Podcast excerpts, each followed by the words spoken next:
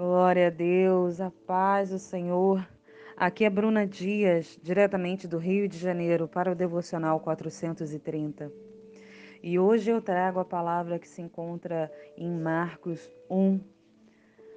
Marcos é bem objetivo em suas palavras, ele é bem sucinto em descrições de fatos, mas isso eu falo em comparação aos outros livros que descrevem as mesmas, digamos assim, as mesmas histórias, né? Como a palavra que cai sobre João, como, né, eu estou falando aqui do João Batista, né, não o apóstolo, mas o profeta, que foi declarado nas escrituras no Velho Evangelho que ele viria para preparar o caminho para a vinda de Jesus e eu fiz um esboço. Eu vou segui-lo para não ser prolixa. Logo no começo, Marcos menciona as Escrituras, quando descreve João Batista, aquele que foi profetizado como mensageiro, a voz que clama no deserto, e estava destinado a preparar o caminho para a vinda no nosso Senhor Jesus Cristo. E assim, João Batista batizava muitos, levando eles ao arrependimento de seus pecados. E pregava dizendo, ali você lê no versículo 7 e 8 de Marcos 1, Após mim vem aquele que é mais poderoso do que eu, do qual não sou digno de curvar-me, desatar-lhe as correias das sandálias. Eu vos tenho batizado com água, ele, porém, vos batizará com o Espírito Santo. E logo depois, Marcos faz uma breve descrição do batismo de Jesus, feito por João Batista lá no, no Rio Jordão, onde ele costumava é, a fazer o batismo né, do povo e aqueles que, o, que iam até o deserto atrás dele. Ali ele pregava, ele falava, né, mencionava as escrituras. E onde aconteceu o batismo de Jesus, na hora todos puderam ouvir a voz de Deus dizendo dos céus: Tu és o meu filho amado, em ti me comprazo. Muito antes de Jesus cumprir o seu chamado na terra, o Senhor declarou o seu amor pelo seu Filho Jesus Cristo, para que todos soubessem e assim fosse feito, como estava escrito. E naquele instante o Espírito Santo desceu dos céus, com uma forma de, uma forma de pomba sobre ele. E ali João sabia, aquele era o Cordeiro, aquele era Filho de Deus enviado para salvar a todos. E o mesmo Espírito Santo, o mesmo Espírito, ele orientou, levou Jesus ao deserto. Em algumas passagens diz que, que para ali ele foi levado a ser tentado. É, Marcos ele só diz que ali tinha sido cumprido, né? A ida de Jesus ao deserto e que lá ele tinha sido tentado por Satanás. Porém, ele, mesmo sendo tentado, mesmo no deserto, os anjos não deixaram de cuidar do Senhor. Os anjos o serviam, como diz ali no, no versículo 13, né? Sendo tentado por Satanás, estava com as feras, mas, mas os anjos o serviam. Glória a Deus. Logo depois, é, o retorno de Jesus, declara, é falado que João foi preso e que, mesmo sabendo, sabendo disso, né, Jesus não foi ter um encontro de João, mas ele continuou fazendo a boa obra, assim como tinha sido determinado. Diz assim: pregando o evangelho de Deus, no versículo 14. Isso me chamou a atenção, porque logo no início, Marcos ele fala no primeiro versículo: princípio do evangelho de Jesus Cristo, filho de Deus. Marcos ele declara o evangelho de Cristo. Ele aqui ele descreve a vida, o percurso, fala de João, mas todo o Evangelho como o Evangelho de Jesus Cristo. Mas quando ele falou né, que Jesus ele ia às sinagogas, ele ia né, nas aldeias, no, nos lugares para pregar, ele pregava o, o evangelho de Deus. Ele falava o que fala o Pai. Ele declarava que ele e o Pai, né, deixando bem claro que ele e o Pai eram um só. E logo depois venha mostrando a a convite, né?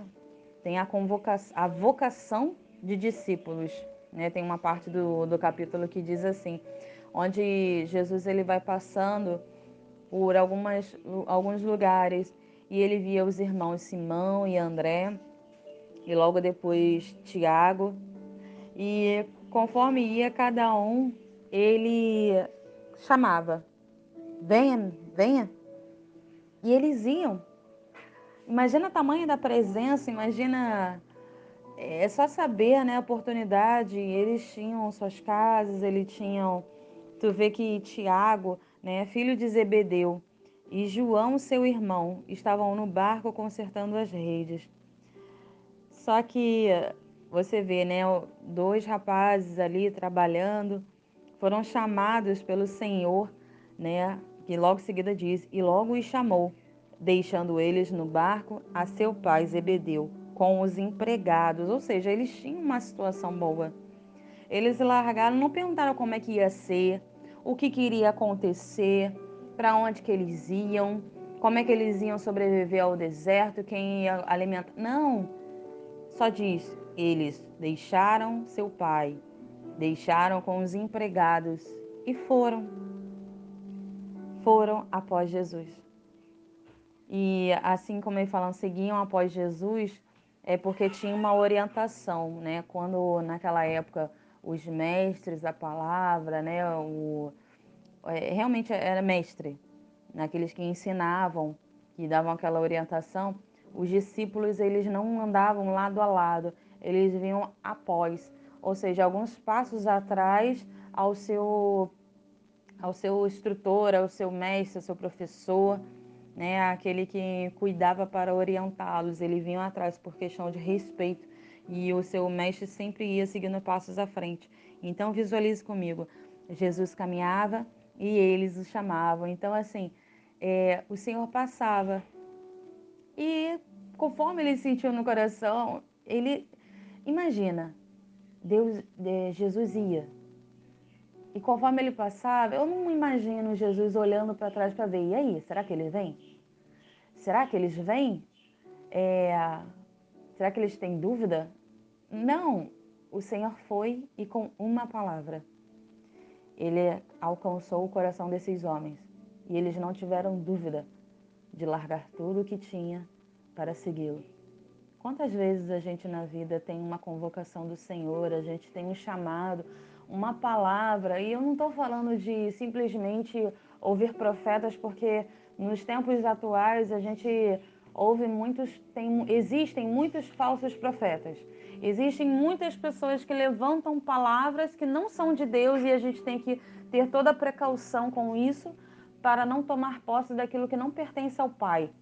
Então, devemos ouvir não só com os nossos ouvidos, mas com o coração, aquilo que realmente queima, aquilo que realmente em oração e em jejum entregamos para a confirmação da glória de Deus, o que foi derramado sobre as nossas vidas para que seja cumprido.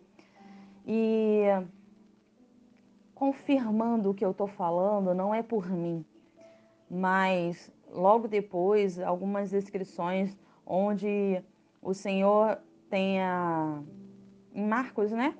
A cura do demoniado de Cafarnaum, a cura da sogra de Pedro, em que mais uma vez o Senhor, uma palavra, ele falou e chegando nela, a febre se foi e ele tomou ela pela mão. Olha o carinho. Ele poderia simplesmente falar: mulher, se levanta, ergue-te, bora. Mas, claro, Jesus não falaria assim. Mas olha que maravilha, ele com todo cuidado com uma senhora, ele foi lá, tomou ela pela mão e ela já estava curada. Foi somente um gesto de gentileza que o nosso Senhor, que é só amor, né? Como a gente fala, Deus é amor, Jesus não teria como ser diferente. Ele tomou ela pela mão e ela levantou, passando a servi-los. Ou seja, todo o percurso, Jesus ele foi curando e em palavra é, declarando, né, liberando uma ordenança que na verdade foi um convite, um gesto, vem. E todos o seguiam. E era maravilhoso. Imagina, as pessoas o viam aquela autoridade, eles viam a autoridade sobre os demônios, sobre os espíritos e as pessoas queriam ele por perto. Começaram a, se, a segui-lo, a segui-lo em muitos lugares e por aí ele ia e pregava. Aí fala que muitas outras curas, né? Ele em simplesmente três versículos, Marcos ele coloca que ele curou a muitos, expeliu muitos demônios, não lhes permitindo que falasse, porque sabiam quem ele era. Ou seja, enquanto não era totalmente declarado, enquanto a maioria não sabia, enquanto ainda tinha um certo limite ali para que eles conhecessem, para que as pessoas conhecessem o poder de Jesus, ele, o Senhor tinha liberdade de agir. Sabe, muitas vezes a gente clama por reconhecimento, por fama. Eu sei que você que está ouvindo pode não em nenhum momento pensar nisso, mas existem sim pessoas que querem ser usadas pelo Espírito e querem a fama, o reconhecimento diante de altares, diante do seu ministério, até nas mídias sociais. Mas o Senhor, ele tinha isso em seu coração, esse conhecimento de que enquanto as pessoas, enquanto eles não tivessem real noção do potencial que Deus, né, que Jesus tinha na terra, de quem ele realmente era, que era o filho de Deus, era o próprio Deus vivo sobre a terra, ele tinha uma liberdade de andar e de agir. Sabe? Imagina que ele não teria a mesma liberdade de entrar em cidades, entrar em lugares é, sozinho ou ter uma certa privacidade se todos soubessem. E isso é verdade, pois foi assim descrito também em outras passagens. Ele levantou de madrugada, no, ter, no 35, versículo 35, fala que o Senhor se retira para orar. Ou seja, ele mesmo sendo filho, mesmo tendo noção, nós tendo consciência de que o Pai o ouvia o tempo todo, pois Deus é onipresente, onisciente e onipotente. Ou seja, se Deus já é assim com todos os seres humanos, com toda criatura que existe, imagina com seu único filho. Imagina com Jesus. A ligação era única, eles eram um só. Mesmo assim, o Senhor deixou e Marcos retratou para que a gente veja a importância que tem. Se lembra, você já ouviu algumas vezes isso? Fecha a porta do teu quarto e ora. Ou seja, tenha o seu particular, você e Deus, para que não sejam interrompidas suas orações, você possa ter realmente aquele momento de intimidade com o Pai. Sem esquecer, confirmando a palavra que eu já deixei aqui, Jesus passou 40 dias no deserto em jejum. Então, não esqueça, jejum e a oração. Jesus deixou por exemplo para que a gente não esquecesse e assim pudesse exercer jejum, oração e o evangelho. Ir por aí e espalhar o evangelho. Pois quando mesmo assim o povo o rondava e o cercava, Jesus ele disse que era necessário Marcos 1 diz que, ele, que era necessário que assim ele fosse, porque depois que ele se retirou num lugar isolado para orar, muitos foram atrás dele e procuravam. E quando algum dos apóstolos chegou para ele e falou que muitos o procuravam, né, que todos o buscavam, lá no versículo 37, Jesus disse: Vamos a outros lugares. No 38 está escrito: As povoações vizinhas, a fim de que eu pregue também ali pois para isso é que eu vim. Então ele foi por toda a Galileia, pregando nas sinagogas deles e expelindo os demônios. Versículo 39. Então, Jesus ele, ele falou, não é só para ficar aqui, senão ele ficava num lugar só, porque as pessoas vinham até ele. Era necessário que ele fosse. Então, nada da gente ficar pensando no nosso comodismo ou ficar preso na nossa zona de conforto. E para fechar, a cura do leproso foi o que eu falei na questão de intimidade, de você ter também sua privacidade. Jesus foi, curou, o, e ele ainda foi muito sagaz, esse rapaz, esse leproso, porque ele rogou de joelhos e ele falou: Se quiseres, pode purificar-me. Foi de sabedoria e de sinceridade, eu creio que ele fez isso. E comovido, né? O Senhor falou: Fica, eu quero, fica limpo. E assim ele fez, ficou limpo. Só que o Senhor ordenou que ele não falasse para as pessoas que ele não contasse tudo que, que tinha acontecido, mas se apresentasse diante do, do sacerdote para que se cumprisse a lei, né? Que todos aqueles que poderiam suspeitar da cura da lepra ou que estivessem contaminados, eles tinham que se apresentar diante do sacerdote. E o sacerdote, sim, ele teria o poder de tirar aquela pessoa do convívio da cidade, do seu cotidiano, do seu dia a dia, da sua rotina, ou colocar ele no meio da sua, da sua parentela novamente, né, no seu trabalho. Então, tinha que ser respeitada a lei. Jesus sempre deixou isso muito claro, a gente respeitar as leis dos homens e também cumprir a lei de Deus. Só que o leproso ele não cumpriu como o Senhor ordenou. E o que, que aconteceu? Jesus ganhou uma fama e a notícia se espalhou de maneira tão grande que Jesus não podia entrar mais publicamente em qualquer cidade, em qualquer lugar. Viu? Foi como a gente falou. A sabedoria, a questão da fama, ela nos priva de certas coisas. Então, alguns acessos ficam muito difíceis. Não que ele não fosse até bem recebido nessa época. Né? A perseguição para Jesus não era de fazer mal nessa época, nessa fase, e sim para que as pessoas quisessem conhecer, tocá-lo e serem curados. Então, assim, imagina as aglomerações, amado.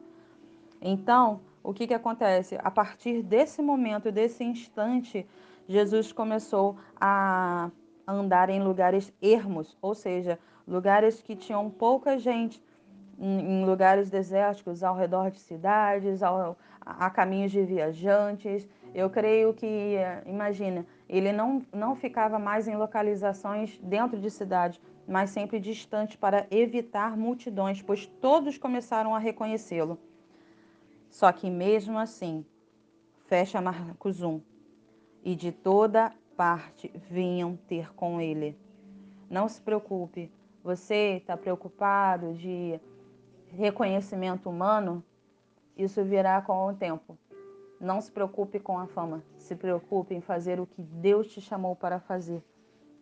Que Deus abençoe e que seja essa palavra tocando no teu coração que seja realmente capaz de tocar o teu coração e te abençoar. Em nome de Jesus. Amém?